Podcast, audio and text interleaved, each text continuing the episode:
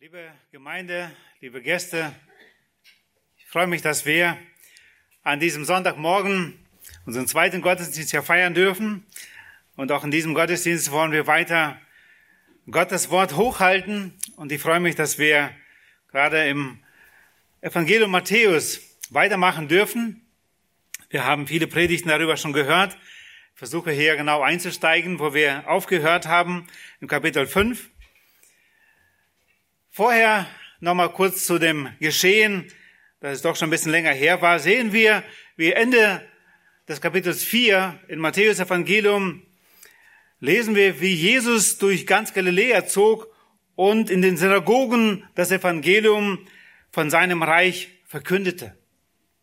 Und dazu heilte er alle Kranken, die zu ihm gebracht wurden, er heilte Gebrechen, im Volk und eine große Volksmenge folgte ihm. Damit endet das Kapitel 4. Und dann sehen wir in Kapitel 5, wie Jesus auf den Berg steigt.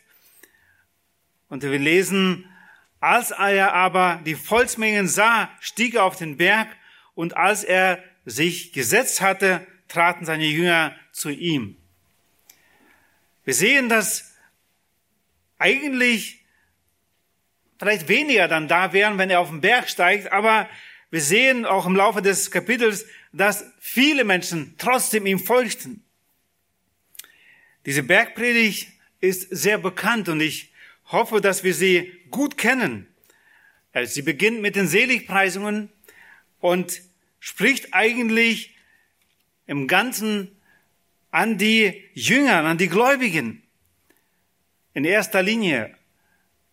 Es waren bei diesen Menschen, die ihm gefolgt sind, die vielleicht sich auch schon Gläubige nannten, doch nicht unbedingt alle wirklich gläubig. Von da aus werden auch immer wieder Aufrufe hier laut, dass sie sich bekehren, dass sie Buße tun sollen. Diese Seligpreisungen sprechen jedes Mal vom geistlichen Voraussetzungen oder Eigenschaften der Bürger dieses Reiches, wie sie glücklich sein können.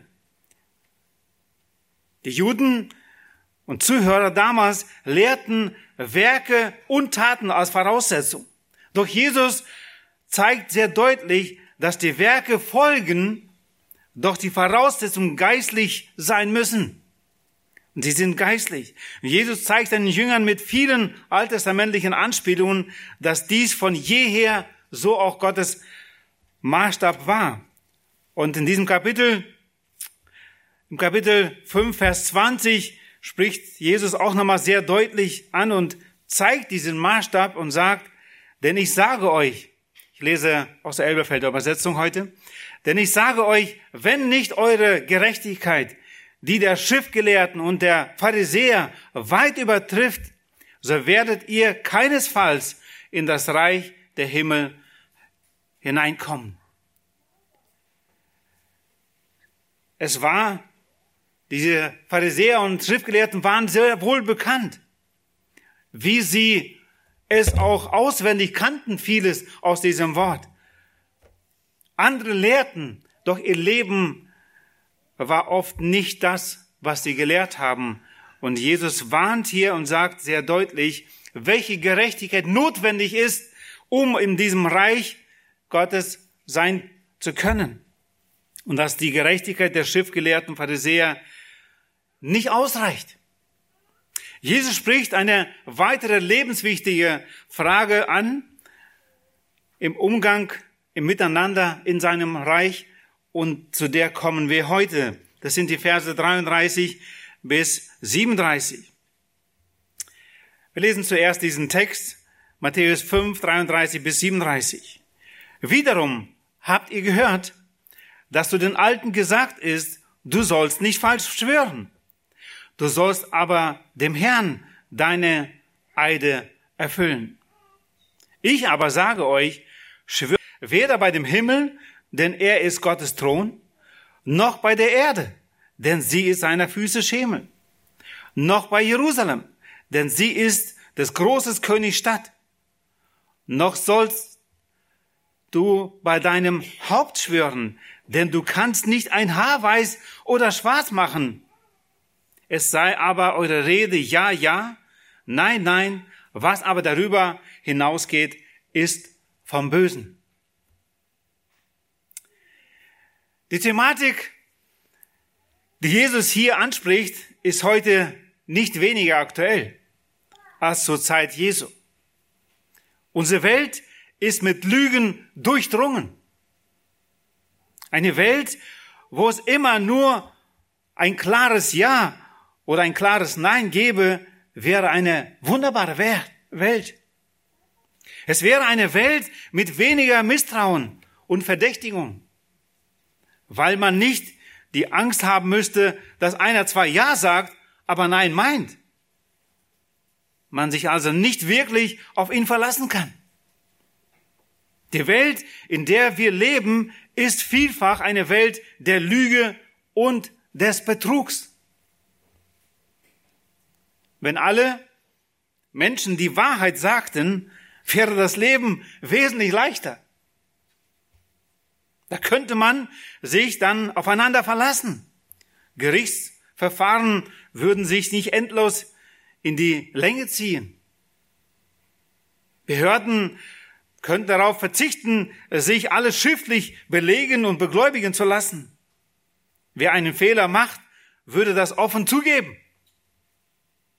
Das wäre was, oder? Da ist zum Beispiel ein kleiner Fritz. Er ist heimlich in die Speisekammer eingedrungen, obwohl die Mutter ihm das verboten hat. Dabei geht ein Glas mit Mirabellenkompott zu Bruch. Bald findet die Mutter das zerbrochene Glas. Der kleine Fritz spielt verdächtig artig in seinem Zimmer. Die Mutter fragt, Hast du das Glas runtergeschmissen? Fritz lügt. Nein, ich war es nicht. Macht damit seiner Mutter und sich selber es noch schwerer.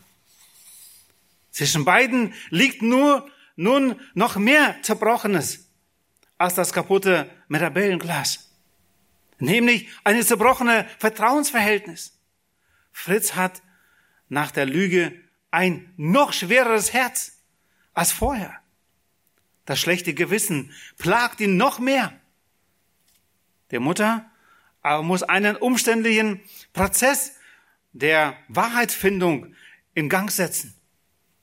Am Ende wird Fritz natürlich als Täter überführt. Streng fragt sie ihn dann, versprichst du mir, dass du in Zukunft nicht mehr in die Speisekammer gehst? Und der kleine Fritz sagt kleinlaut, ja. Ob er diesmal die Wahrheit sagt? Das ist eine, unsere Realität in Miniform. Deshalb gibt es mehr zerbrochene Vertrauensverhältnisse als zerbrochene Gläser. Durch die Lüge versucht man die Realität zu verdrehen und gut zu reden.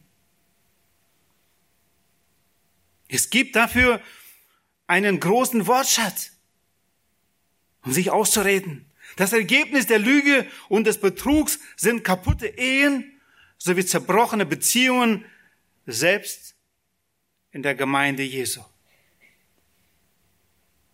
Wahrheit und Unwahrheit haben große Tragweiten in unserer Gesellschaft.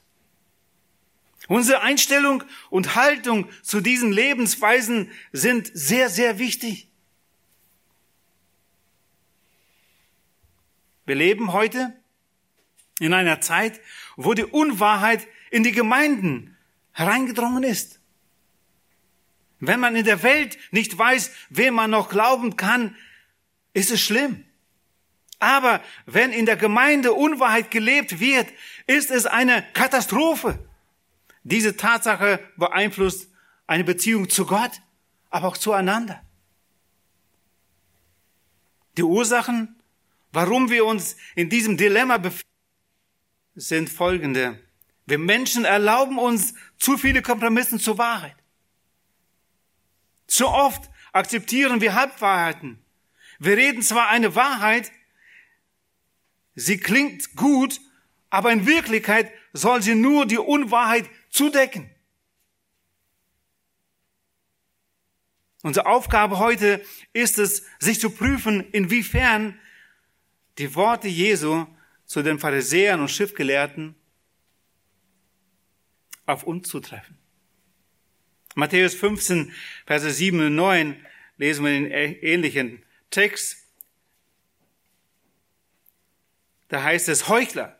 Treffend hat Jesaja über euch geweissagt, indem er spricht, dieses Volk ehrt mich mit den Lippen, ist weit entfernt von mir. Vergeblich aber verehren sie mich, indem sie als Lehren Menschengebote lehren. Die Schriftgelehrten und Pharisäer haben eigene Geboten höher noch gehalten als das Gesetz, als Gottes Wort. Und sie haben eigene Lehre für so wichtig hervorgeholt und hervorgehoben, dass sie Gottes Wort einfach beiseite gelegt haben. Jesus verurteilte die Pharisäer und Schriftgelehrte, weil sie Gottes Wort mit ihren Überlieferungen ersetzt und aufgehoben haben. Sie lebten als Heuchler und nicht in Gottes Furcht. Dieser Text, der vor uns ist, Matthäus 5, habe ich überschrieben, Sieg über die Lüge. Auch wenn es hier genau sehr viel um das Schwören geht und dass wir nicht schwören sollen, glaube ich, dass die Hauptaussage ist in diesem Text, dass wir die Wahrheit reden und Sieg haben über die Lüge. Als erstes wollen wir kurz anschauen, warum lügen die Menschen? Das zweite, was ist Schwören? Drittens, warum sollen wir nicht schwören? Und widme dich der Wahrheit. Lüge nicht, sondern Sieg über die Lüge. Das wünsche ich mir, mehr und mehr zu erleben und wünsche es uns als Gemeinde zu erleben und damit wirklich Gott ehren. Damit wir diesen Maßstab, wie Jesus ihn stellt, in seinem Reich wirklich entsprechen könnten und mehr und mehr dahin wachsen. Warum lügen die Menschen? Was sagt die Schrift dazu? Es ist noch nicht direkt unser Text, aber einige Wahrheiten möchte ich hier nennen, warum Menschen lügen. Weil wir Adams und Evas Nachkommen sind. Deshalb haben wir in uns die Tendenz zum Lügen. Seit dem Sündenfall befindet sich der Mensch unter der Herrschaftsmacht des Teufels. Seitdem zählen seine Wertmaßstäbe und Richtlinien für das Miteinander, für Menschen. Ihre Führung durch Lüge ist sein Programm. Nochmal, ihre Führung durch Lüge ist sein Programm. Ein hinterlistiger Betrüger. Und wir haben es zu tun mit Gewalten, Denken wir an Epheser 6, die Predigt vor einigen Monaten. Wir haben es zu tun mit Gewalten, Mächten und Weltbeherrscher der Finsternis dieser Weltzeit. In dieser Welt leben wir heute. Noch, möchte ich sagen. Und sie übt einen enormen Druck auf uns durch seine Ideologie. Und damit wir bewahrt bleiben vor diesem Einfluss, müssen wir einen riesengroßen Filter vor unser Herz stellen, der seine Wahrheit oder Wahrhaftigkeit in Christus hat und die Lüge des Teufels nicht durchlässt zu unserem Herzen. Das bedeutet, dass wir uns auf Wahrhaftigkeit einstellen und das leben wollen. Selbst, jeder einzelne von uns. Wie oft erlauben wir uns, den Eindruck über uns doch etwas besser zu geben, als wir in Wirklichkeit es sind. Durch solche scheinbare Kleinigkeiten verlieren wir den Kampf und werden zu zeitlichen Sklaven unseres Widersachers, dem Teufel. Kennt ihr solche Momente? Ich kenne sie sehr wohl. Man fragt sich, warum schaffe ich es nicht, im Sieg zu leben? Ja, weil es diese Kleinigkeiten gab. Die, aus, die große Auswirkungen haben. Als der Teufel durch die Schlange zu Adam und Eva kam, fing er nicht mit einer offenen Lüge an. Er räumt nur eine mögliche Lüge von Gott ein und wirft dabei hinterlistig einen Schatten auf Gott. Schauen wir uns den Text nochmal an. 1. Mose Kapitel 3, ab Vers 1 bis 3 lesen wir. Und die Schlange war listiger als alle Tiere des Feldes, die Gott der Herr gemacht hatte. Und sie sprach zu der Frau, hat Gott wirklich gesagt, von allen Bäumen des Gartens dürft ihr nicht essen? Schaut, wie listig, hinterlistig der Teufel durch die Schlange hier diesen Satz sagt. Hat Gott wirklich gesagt, von allen Bäumen des Gartens dürft ihr nicht essen? Ich verantwortet, da sagte die Frau zur Schlange, von den Früchten der Bäume des Gartens essen wir. Und das passiert nichts. Wir essen. Das ist gar nicht das Problem. Aber von den Früchten des Baumes, der in der Mitte des Gartens steht, hat Gott gesagt, ihr sollt nicht davon essen und sollt sie nicht berühren, damit ihr nicht sterbt. Aber der Dialog hat begonnen. Eva hat reagiert auf diese Aussage. Ja, sie sagt zwar, nein, nein, so ist es auch doch nicht. Aber der Teufel hat es geschafft, einen Schatten auf Gott zu werfen, als ob Gott verboten hat, ihnen von allen Früchten zu essen. Und das war der erste Schritt. Unwahrheit. Unwahrheit ist der Ursprung des Sündenfalls. Und das muss uns sehr, sehr bewusst sein. Und das muss in Knochen und Bein gehen, in unser Herz. Unwahrheit ist der Ursprung des Sündenfalls. Mit Hinterlist wurde Gottes Wahrheit hinterfragt. Ist das wirklich so? Als erstes ist das nur das Hinterfragen. Der zweite Schrift ist die Annahme der Unwahrheit als eine Möglichkeit. Wir lesen dann weiter in Verse 5, 4 und 5.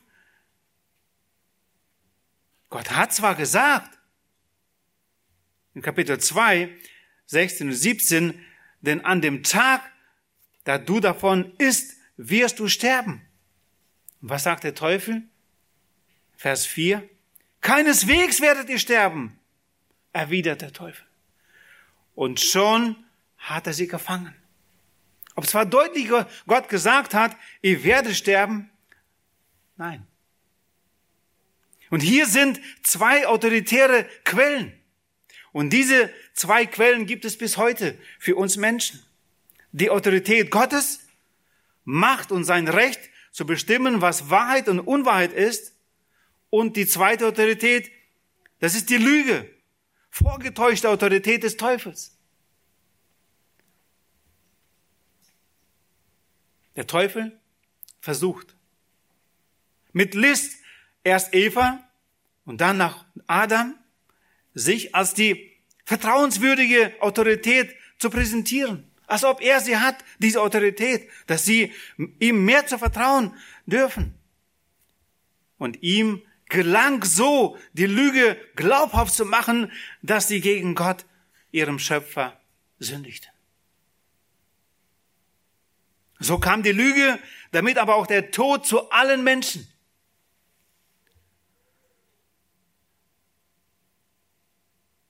Seit diesem Moment änderte sich alles im Leben von Adam und Eva.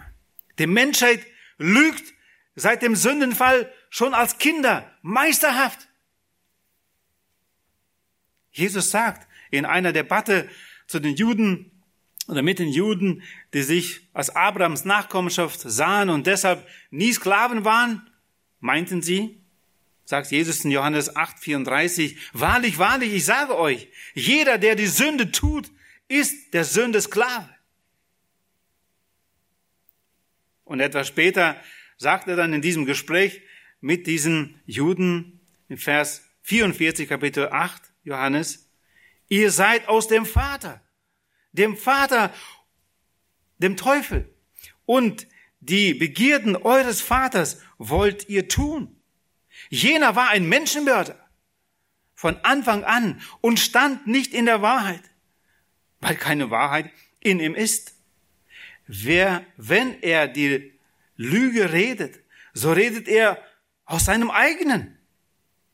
Denn er ist ein Lügner und der Vater desselben.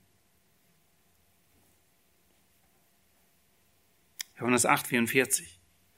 Jede Lüge hat seinen Anfang. Beim Lügner, dem Vater der Lüge, dem Teufel. Und jede Unwahrheit hat seine Wurzeln im Garten Eden. Da fing alles an. Und das Schrift zeigt uns sehr deutlich auf, dass wir in einem hoffnungslosen Zustand sind, ohne Gott.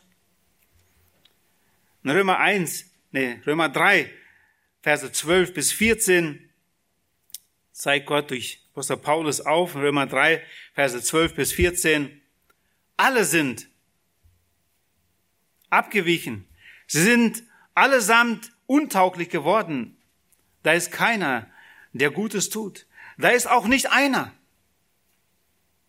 Ihr Schlund ist ein offenes Grab. Mit ihren Zungen handelten sie trügerisch. Wipperngift ist unter ihren Lippen. Ihr Mund ist voll Fluches und Bitterkeit. Das ist die Charakteristik, das ist die Beobachtung, wie Gott uns alle sieht. Alle sind abgewichen. Und wo beginnt es? Ihre Lippen, ihr Mund ist voll Fluchens und Bitterkeit und ihre Zungen handelten trügerisch. Wir sind auf Rettung angewiesen und in Christus im Glauben an sein Werk auf Golgotha werden wir befreit von der Herrschaft der Sklaverei Satans. Und das ist das, was wir zu Beginn schon gerade hörten. Das ist unsere Hoffnung. Warum lügen wir oder die Menschen? Zweitens, weil der Mensch sich erhöht. Einmal, weil er einfach ja Nachkommen Adams ist und ja, wir sind in Sünde geboren. Weil wir unter dieser Macht des Teufels sind, geboren werden. Aber weil wir uns auch erhöht haben. Der Mensch ignoriert bewusst Gott und spricht sich selbst zu Gott auf und glaubt wirklich dem, was Satan damals Eva und Adam gesagt hat, dass sie sein werden wie Götter. Und sie machen sich zu solchen. Er sieht sich im Zentrum der Mensch. Dabei sucht er sich Ehre und will bestimmen in dieser Welt. In diesem Selbstbetrug lebt er. Paulus sagt sehr treffend in Römer 1, 21 und 22, weil sie Gott kannten, ihn aber weder als Gott verherrlichten, noch ihm Dank darbrachten, sondern ihren Überlegungen in Torheit verfielen und ihr unverständiges Herz verfinstert wurde. Indem sie sich für weise ausgaben, sind sie zu Narren geworden. Das ist die Realität. Und dieses beobachten wir heute um uns. Und ich denke, es ist wichtig, dass wir nicht vergessen, dass wir selbst nicht weit weg davon waren oder vielleicht auch selbst genauso gedacht haben vor einiger Zeit noch. Und wenn wir heute anders denken, dann ist es Gottes Gnade. Aber das ist die Realität, wie Menschen um uns herum heute denken. Der Mensch, der nicht bereit ist, sich vor Gott zu beugen, um Rettung zu suchen, wird unbedingt ein verdrehtes Verständnis über die Realität haben. Und das stellen wir immer wieder fest. Und eine Aussage, die Paulus macht in dem Brief an die Korinther im ersten Kapitel, Vers 18, 1. Korinther, denn das Wort vom Kreuz ist denen, die verloren gehen, Torheit. Uns aber, die wir errettet werden, ist es Gottes Kraft. Aber das sind viele andere Beispiele, wie sie etwas für gut heißen. Aber es total falsch ist. Heute ist die Frage sehr aktuell. Kann dann Liebe Sünde sein? Liebe ist etwas Besonderes und das kommt auch von Gott, oder? Und kann dann Liebe Sünde sein? Ja, Liebe ist etwas Großartiges. Gott ist Liebe. Gott hat sich entschieden, uns zu lieben. Gott hat auch uns geschaffen als Mann und Frau. Und wir dürfen einander lieben. Aber auch nur die Frau, die wir entschieden haben zu lieben. Und nicht dann immer was anderes und jemand Neuen. Und da wird Liebe zur Sünde und sehr großen Sünde. Und Gott hasst Scheidung und Gott hasst genau das, was heute die Welt für ihren Maßstab anerkennt. Der Teufel hat, ähm, hat dem Menschen den Stolz und das Denken bestimmen zu können, was gut und böse ist, eingepropft. Und er läuft damit und er kann nicht anders. Und dieses Recht hat nur Gott. Und das müssen wir akzeptieren. Nur er kann sagen, was gut und böse ist. Und er sagt es uns in seinem Wort. Wir können selbst nach unserem eigenen Gewissen nicht handeln und denken, oh, das ist ja alles in Ordnung. Nein, unser Gewissen wird auch programmiert, wird auch programmiert von dieser Welt. Und wir müssen es umprogrammieren, dass dieses Wort unser Programmissen, unser Gewissen wirklich auch, ja, sensibel macht, dass es darauf reagiert. Aber die Wahrheit ist Gottes Wort und nicht mein Denken und nicht das Denken, die Ideologie dieser Welt. Das ist der Hochmut, was da ist und was die Menschen immer wieder zur Lüge treibt. Und das drittes, und da werden wir uns vielleicht hier und da auch wieder finden, warum lügen Menschen? Weil der Mensch versucht, die Sünde zu neutralisieren. Der Versuch, kunstvoll die eigene Sünde zu neutralisieren, gelingt selbst in Kindern. Der, wer Kinder hat, weiß, wovon ich spreche. Und wie schnell sie das schon lernen. Diese Eigenschaft bedarf keiner besonderen Belehrung oder Vorbild. Ich möchte mit uns kurz in ein Buch im Alten Testament hineinschauen, das Buch Richter haben heute schon aus dem Alten Testament gelesen. Im Buch Richter finden wir eine Geschichte beschrieben von einem Mann Simson. Wir lesen es schon den Kindern vor im Alter, im Kinderalter. Kapitel 13 bis 16 wird diese Geschichte beschrieben, wie Gott einer Ehepaar einen Sohn verspricht Simson, und das soll ein Nazaräer werden. Nazaräer, ein Abgesonderter, kein Wein, kein Haarschneiden und keine Berührung mit den Toten haben soll. Er hat eine besondere Berufung bekommen. Und diese Ankündigung, wie ich schon sagte, erlebte dieses Ehepaar schon vor der Geburt, bevor er überhaupt auch empfangen wurde. Simson hatte ein großes Problem. Gottes Anweisung im Punkt, im Punkt Heirat nahm er nicht ernst. Er liebte eine Frau von den Philistern. Gott hat eindeutig gesagt, nein. Die Eltern versuchen ihn zu überreden und zu sagen, gibt es nicht in deinem Volk jemand?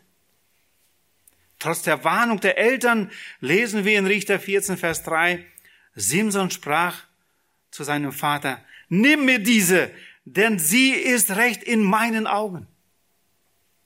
Und so oft, auch heute noch, wird genau das getan.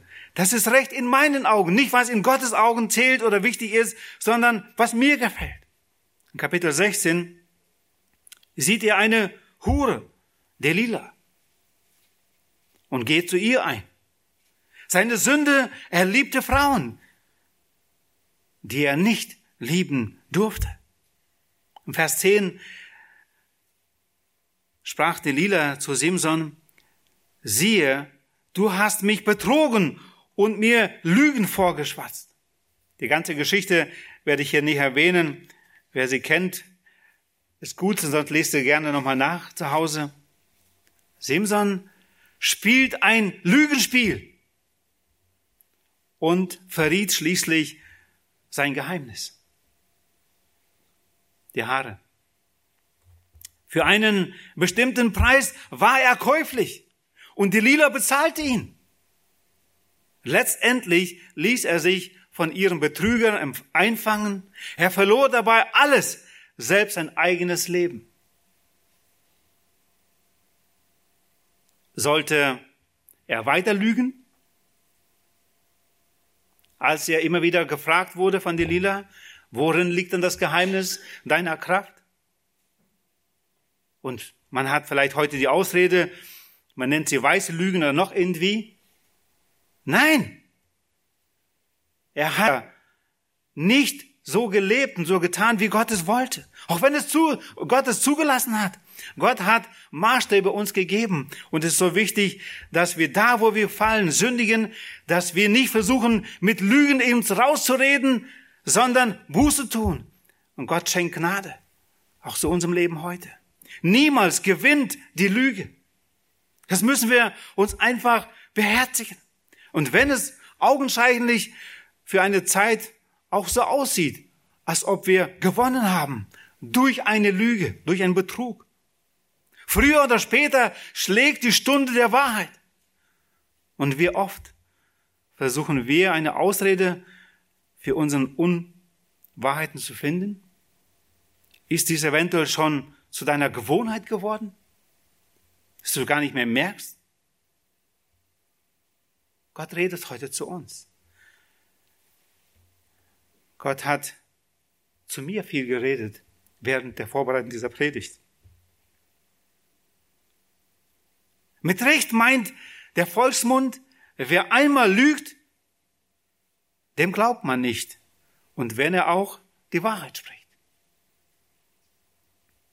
Allerdings haben die Lügner ein Mittel gefunden, von dem sie hoffen, dass sie wieder glaubwürdig macht. Sie bekräftigen ihre Aussagen mit Beteuerungsformeln. Sie sagen künftig nicht nur Ja und Nein, sondern kannst du glauben, ungelogen, ehrlich, ich schwöre und vieles mehr. Und da kommen wir zum nächsten Punkt. Was ist das Schwören? Und das, was Jesus in unserem Text genau anspricht.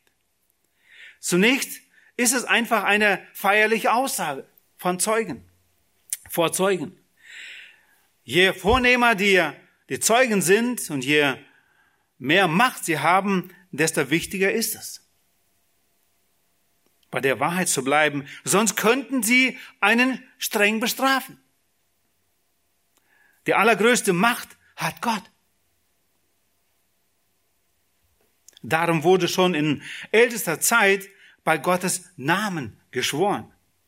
Gott wurde für die Richtigkeit einer Aussage als Zeuge angerufen und Gottes Strafgericht drohte dem, der dabei log. So kam es zu Gottes Ermahnung im Gesetz des Moses, auf die Jesus in der Bergpredigt auch Bezug nimmt, in 3. Mose 9, Vers 12, und ihr sollt bei meinem Namen nicht falsch schwören, dass du den Namen deines Gottes entweihen würdest. Ich bin der Herr.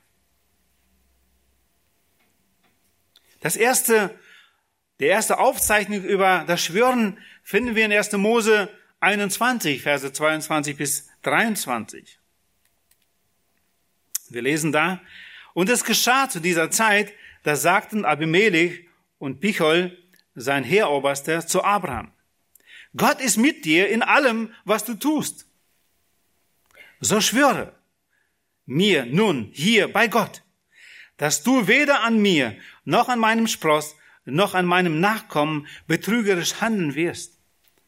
Nach der Gnade, die ich dir erwiesen habe, sollst du an mir tun und an dem Land, in dem du dich als Fremder aufhältst. Und wir lesen dann später, in einige Verse später, dass es auch wirklich dazu kam. Zu diesem Schwören von Abraham. Es war grundsätzlich nicht falsch. Im Alten Testament lesen wir einige Male, wie gesagt, davon. Da finden wir eine weitere Stelle, eine Begebenheit, wo das Volk dem Herrn schwur oder schwört. In 2. Chroniker 15, Verse 12 bis 15. 2. Chroniker 15, 12 bis 15. Und sie traten in den Bund, sagt dieser Bund, den Herrn, den Gott ihrer Väter zu suchen mit ihrem ganzen Herzen und mit ihrer ganzen Seele. Jeder aber, der den Herrn, den Gott Israels, nicht suchen würde, sollte getötet werden. Vom kleinsten bis zum großen, vom Mann bis zur Frau. Und sie schworen dem Herrn mit lauter Stimme und mit Jauchzen und unter Trompeten und Hörnerschall. Und ganz Juda freute sich über den Schwur. Denn sie schworen mit ihrem ganzen Herzen und suchten den Herrn mit ihrem ganzen Willen und er ließ sich von ihnen finden, und der Herr schaffte ihnen Ruhe ringsumher. Es muss ein besonderer Moment gewesen sein, wo das sie so feierlich Gott geschworen haben, dass sie wirklich mit ihm leben wollen und dass er der einzige Gott ist. Gott selbst schwur. Auch wenn es dafür keine Notwendigkeit gab, da es niemand hören gibt als er. Und er ist die Wahrheit in Person. In 1. Mose 26, 3, da lesen wir, da spricht Gott, halte dich als Fremder auf in diesem Land. Und ich werde mit dir sein und dich segnen, spricht zu Jakob, denn dir und beiden Nachkommen werde ich alle diese Länder geben. Und ich werde den Schwur aufrecht erhalten, den ich deinem Vater Abraham geschworen habe. Besonders wichtig war es bei der Wahrheitsfindung vor Gericht. Und bis heute können wir, kennen wir die Tradition, dass Zeugen vereidigt werden. Und wenn dann die Unwahrheit gesagt wird, werden sie streng bestraft. Wer einen sogenannten Meideid leistet, macht sich schuldig, nicht nur vor dem Richter, sondern vor dem ganzen Volk und vor Gott. Aber das Schwören betrifft nicht nur Aussagen über Vergangenes, sondern auch Aussagen über die Zukunft. Denken wir da an den Fritz, den die Mama gefragt hat, ob er denn nie mehr in die Speisekammer gehen wird, eigenmächtig. Er hat es versprochen. Wir wissen nicht, ob er es eingehalten hat, aber wir wollen in unser Leben es reflektieren wie wir unser Versprechen halten. Ein Eid in Verbindung mit so einer Absichtserklärung heißt Gelübde, wenn wir im Voraus etwas besprechen. Auch darauf nimmt Jesus in der Bergpredigt Bezug und zitiert ihn kurzfristig, wie es im genau im Alten Testament heißt, in 4. Mose 30, Vers 3. Wenn jemand den Herrn ein Gelübde oder einen Eid schwört, dass er sich zu etwas verpflichten will, so soll er sein Wort nicht brechen, sondern alles tun, wie er über seine Lippen gegangen ist, wie es über seine Lippen gegangen ist. Bis heute kennen wir Amtseid, den Regierende und Beamte ablegen. Und das ist auch in Ordnung. Sie verpflichten sich öffentlich vor vielen Zeugen Schaden vom Volk abzuweisen oder abzuwenden und die Verfassung zu respektieren. Und manche rufen bei diesem Amtsgelübde auch Gott zum Zeugen an und sagen, so wahr mir Gott helfe.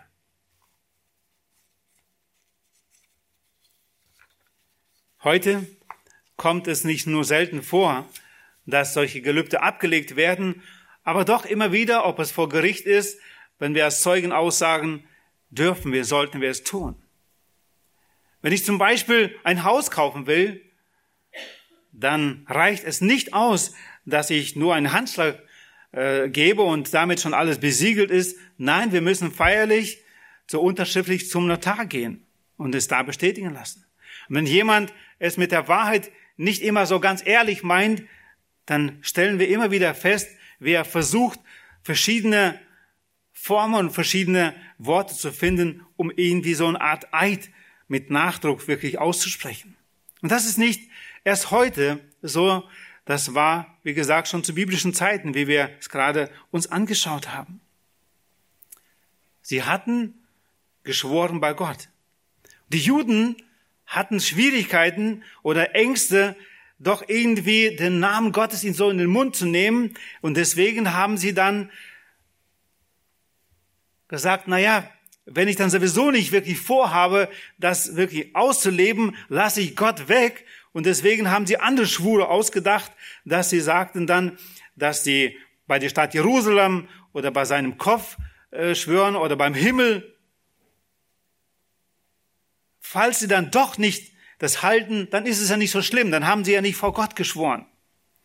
Und solche Schwören hat Jesus in der Bergpredigt kritisiert und dagegen gesetzt, ihr sollt überhaupt nicht schwören. Eure Rede sei ja, ja, nein, nein. Was darüber ist, ist vom Übel. Und das führt uns genau zum zweiten Punkt.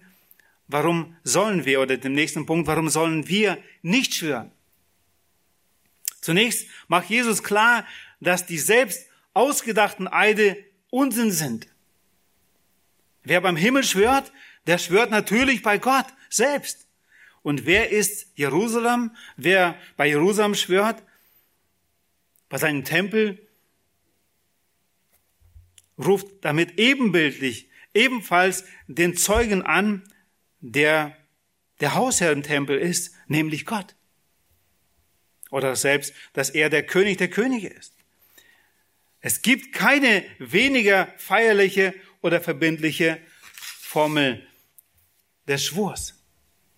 Man könnte aber auch sagen, die Voraussetzung des Eides ist ja, dass ich normalerweise nicht die Wahrheit sage. Jedenfalls nicht die ganze Wahrheit oder sogar Lüge. Und ich deshalb besonders bekräftigen muss, wenn ich dann einmal doch die Wahrheit sage. Und für Jesus ist es ein, ist ein abgelegter Eid, ein Zeichen dafür, dass ich das System der Lüge generell akzeptiere und eben nur ab und zu zu einer Ausnahme mache. Und genau das will ich dann durch ein Eid aussprechen oder aussagen. Und deswegen sagt Jesus sehr deutlich, in seinem Reich möchte er, dass dieses nicht der Fall ist, sondern ihr sollt überhaupt nicht schwören. Also auch nicht direkt bei Gott. Der Apostel Jakobus hat dies in seinem Brief aufgegriffen und er sagt es in Jakobus 5, Vers 12 auch. Vor allen Dingen aber, meine Brüder, schwört nicht, weder bei dem Himmel noch bei der Erde noch mit einem anderen Eid. Obwohl im Alten Testament von Eiden und Gelübden die Rede ist, sollen Jesu Jünger zur Zeit seines Reiches überhaupt nicht mehr schwören. Und trotzdem darf man nicht als Zeuge vor Gericht, darf man sich vereidigen lassen. Man darf es. Es bedeutet aber auch, dass man wirklich auch dazu steht und es ernst nimmt. Und man darf auch feierliche Versprechen ablegen, zum Beispiel etwa bei der Trauung. Man sollte sie allerdings auch treu und mit allem Ernst halten. Ein solches Gelübnis ist keine bedingte Selbstverpflichtung, Selbstverfluchung, Entschuldigung, sondern eine Zusage verbunden mit der Bitte um Gottes Hilfe. Man soll seine Versprechen ernst nehmen. In jedem Fall. Egal ob vor der Gemeinde feierlich gelobt oder im Alltag schlicht etwas versprochen, dass wir auf jeden Fall unsere Versprechen halten. Gott ist in jedem Fall Zeuge. Ob wir es so ausdrücken oder anders, Gott ist immer Zeuge von dem, was wir sagen. Gott hat das Recht, uns für jede Lüge zu bestrafen. Egal, ob wir geschworen haben oder nicht. Wenn er es nicht tut, dann nur deshalb, weil sein Sohn Jesus Christus die Strafe bereits am Kreuz getragen hat. Wenn wir Ja oder Nein sagen, dann soll jeder sich stets darauf verlassen können. Das ist der Punkt, wo wir hinkommen müssen. Und deswegen der letzte Punkt, widme dich der Wahrheit. Und das ist eine Entscheidung. Wenn wir diese Aufforderung und in Matthäus von Jesus hier lesen, dass wir die Wahrheit reden sollen dass es nicht auf dieses Schwören ankommt, dass er es nicht möchte, dass wir es tun, aber was er will, dass wir die Wahrheit reden. Und deswegen sagt er im Vers 37, lesen wir nochmal, da heißt es, es sei aber eure Rede, ja, ja, nein, nein, was aber darüber hinausgeht, ist vom Bösen. Unser Herr will, dass unsere Worte sind, als stünden wir unter einem ein. Das ist sein Ziel und sein Wunsch.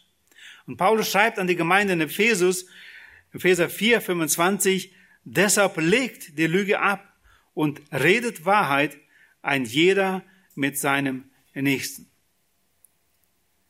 Und das ist der Punkt, wo wir hinwollen und hin sollen, dass wir die Wahrheit reden und die Lüge ablegen. Jesus selbst lebte in einer Welt, wie auch wir heute leben, voller Lug und Betrug zwischen hinterlistigen und bösen Menschen, genauso wie wir. Und über ihn schreibt Jesaja schon im Voraus prophetisch, Jesaja 53, Vers 9, und man gab ihm bei den Gottlosen sein Grab. Aber bei einem Reichen ist er gewesen in seinem Tod, weil er kein Unrecht begangen hat, und jetzt weiter, und kein Trug in seinem Mund gewesen ist. Die Schlachter sagt hier, kein Betrug war in seinem Mund gewesen. Wenn Jesus kein Betrug und Lüge bei ihm gefunden wurde, so sind wir seine Nachfolger und haben ihn als Vorbild.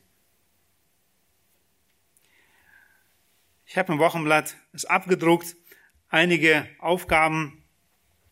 Ich wünsche so sehr, dass wir sie hier schon beherzigen, aber auch weiter nochmal nachlesen und uns daran orientieren, wie wir wirklich die Lüge ablegen können und wie wir uns der Wahrheit widmen können. Als erstes habe ich aufgeschrieben, sei rechtschaffen in dir selbst. Sei rechtschaffen. Ehrlich zu dir selbst. In diesem Psalm 15 hier, das ist ein Psalm von David und er schreibt hier, Herr, wer darf in deinem Zelt weilen? Wer darf wohnen auf deinen heiligen Berg? Der rechtschaffen wandelt und Gerechtigkeit übt und Wahrheit redet in seinem Herzen. Interessant, wo beginnt die Wahrheit? Sie beginnt in unserem eigenen Herzen. Und wenn Jesus da nicht wohnt, dann gibt es da nicht Wahrheit, dann ist Lüge da, die wir mitgeerbt haben, automatisch. Jeder Mensch wird geboren mit diesem Virus Sünde, Lüge, und deswegen fällt es einem auch so leicht, selbst den Kindern ohne es zu lernen, schon zu lügen. Wir reden selbst am meisten mit uns selbst. Und wir produzieren die Lügen am meisten in unserem eigenen Herzen. Und deswegen soll, sollen wir rechtschaffen sein und diese Wahrheit in unserem eigenen Herzen, dass sie produziert wird. Und dafür brauchen wir Gottes Wort, diesen Maßstab, wo wir feststellen können, was gefällt Gott und was nicht. Wir können uns, wie ich schon sagte, selbst auf unser Gewissen nicht verlassen, weil es ist auch angesteckt von dem Virus der Sünde. Es ist verdorben. Deswegen brauchen wir Gottes Wort als Maßstab. Sei rechtschaffen zum Nächsten. Auch hier ist Gottes Wort sehr knallhart. Und er sagt, ich lese diesen Vers, Psalm 15, Vers 3, nicht verleumdet mit seiner Zunge, kein Übel tut seinem Gefährten und keine Schmähung bringt auf seinen Nächsten. Der ist, kann auf diesen Berg gehen und wirklich die Gemeinschaft mit Gott haben. Das ist dieser Psalm 15, der hier weitergeht. Gott möchte nicht, dass wir schmähen den Nächsten. Ein ähnliches geht nur weiter, verleumde nicht den Nächsten. Psalm 101, Verse 5 und 7. Wer seinen Nächsten heimlich verleumdet, den will ich stumm machen. Wer stolze Augen und ein hochmütiges Herz hat, den will ich nicht dulden. In meinem Haus soll nicht wohnen, wer Trug übt. Wer Lügen redet, soll nicht bestehen vor meinen Augen. Das sind harte Worte, harte Warnungen. Sei wahr, zuverlässig und treu. Gibt es sehr viele Stellen, aber ich habe die aus Titus genommen. Titus 2, Vers 10. Nicht zu unterschlagen, sondern alle gute Treue zu erweisen, damit sie die Lehre unseres Retters Gottes in allem zieren. Sei echt, sei integer. Ein negatives Beispiel ist hier nochmal aufgeführt aus Matthäus 23 von den Schiffgelehrten. Wir haben viele positive Beispiele, wie wir echt sein können und integer wirklich das zu leben, was wir auch reden.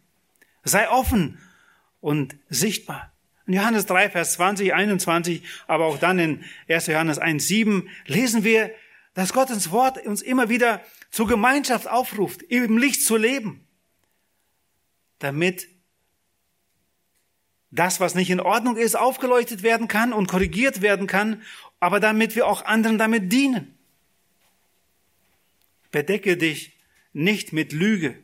In Jesaja finden wir ja ein Beispiel, da heißt es am Ende des Verses, denn wir haben, sagte das Volk, Lüge zu unserem Zuflucht gemacht und ihn Trug uns geborgen. Diese Lügen, die, die fliegen auf. Das, man kann sich nicht mit Lügen verstecken vor Gott.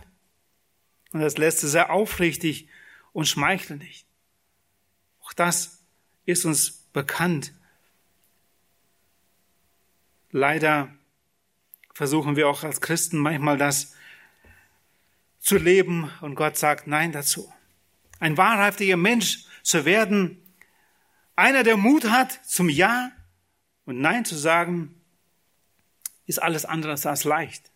Es bedarf da viel innerer Arbeit, die uns hilft, durch die Gnade Gottes eine klare und innere Linie zu finden und dabei auch die Menschenfurcht zu überwinden. In der Gottesfurcht zu wachsen bleibt eine lebenslange Aufgabe. Deswegen der Aufruf, widme dich der Wahrheit. Wie weit wir Autorität haben zu Hause, auf Arbeit, in der Gemeinde, hängt sehr davon ab, wie wahrhaftig wir durch und durch sind. Irgendwann werden wir durchschaut. Und man glaubt uns oder auch nicht. Und vielleicht können wir gute Worte reden, aber wenn wir das nicht leben, wird das alles durchgestrichen. Mein Gebet ist für mich, für uns alle, dass wir als Gemeinde wahrhaftig sind, echt sind und damit den Herrn ehren, damit Vorbild sind in unseren eigenen Familien, in der Gemeinde und da, wo Gott uns hinstellt. Möge der Herr uns dabei helfen. Amen. Lass uns da aufstehen und den Herrn anrufen.